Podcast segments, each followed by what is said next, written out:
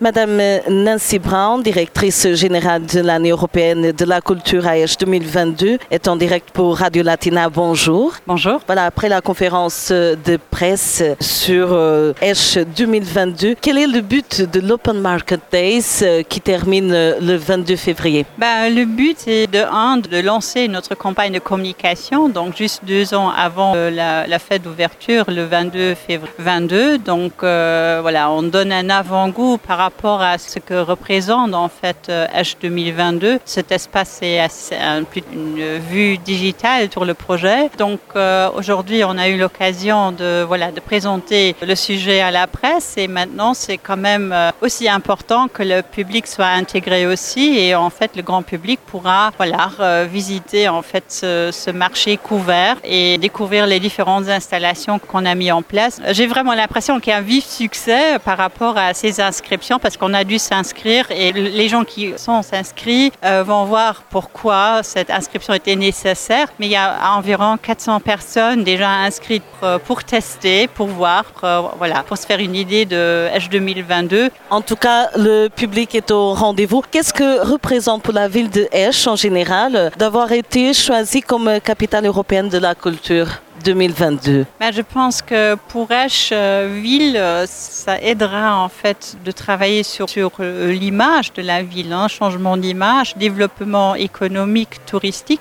Mais c'est pas seulement Esch en tant que ville qui est concernée, mais en fait toute la région autour d'Esch. Donc en fait, ce sont les 11 communes du Pro-Sud, en fait du sud du pays, ainsi que 8 communes de la CCPHVA. Donc en fait, le territoire francophone, oui, la partie francophone du territoire qui fait partie. Voilà, donc un, label comme capitale européenne de la culture stimule en fait le développement d'un territoire et ça à différents niveaux. Donc je pense que c'est une grande chance pour le Sud d'avoir cette opportunité et je pense que là tout le monde en tout cas euh, sur le territoire en sont conscients et euh, on est très motivé voilà pour arriver à un âge 22 en 22 qui peut montrer toutes les facettes que peut avoir euh, une capitale européenne de la culture et que peut avoir une région comme la nôtre. Plus de 600 candidats de projets ont été envoyés. Attendiez-vous à autant de candidatures, autant d'intérêt Non, je pense que c'est vraiment un succès formidable parce qu'en plus, il faut savoir que par exemple ici, dans le Sud, on a quand même euh, moins d'institutions culturelles euh, quand par exemple on a euh, au centre. Mais voilà, on ne s'adresse pas seulement aux institutions culturelles, mais en fait, la culture, il faut savoir, mais c'est quoi la culture? Et là, il y a quand même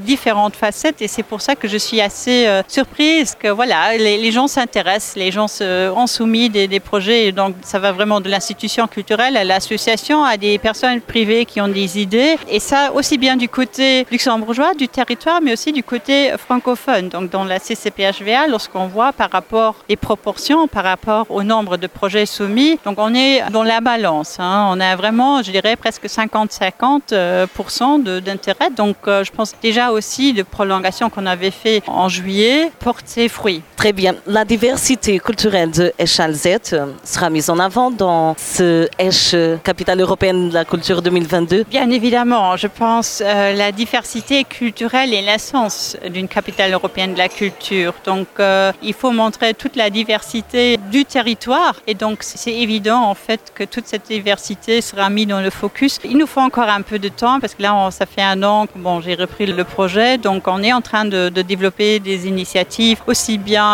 voilà, avec euh, des associations, mais là, par exemple, on est également en train de voir avec les ambassades euh, étrangères ici au Luxembourg comment on pourra collaborer ensemble parce que voilà, ce sont ces ambassades qui connaissent très bien leur communauté et les défis en fait que ces communautés ont à l'intérieur de la région. Et donc l'ambassade peut également s'approprier le projet H 2022 pour voir comment ces, ces défis peuvent être euh, affrontés et comment on pourrait avec un tel projet éventuellement voilà, travailler sur les défis et susciter des changements au niveau de la société. Une dernière question, quel est le mot-clé d'ECH 2022 participation, innovation, renouveau et futur. Madame Nancy Brown, merci beaucoup et beaucoup de succès pour cette excellente initiative. Rendez-vous donc du 22 février 2022 au 22 décembre 2022. Tout à fait, merci beaucoup et voilà, j'espère qu'on se reverra très bientôt et pas seulement le 22 février 2022, il y aura l'occasion encore pour découvrir beaucoup de choses ensemble bien avant. Merci. Bien sûr, merci beaucoup.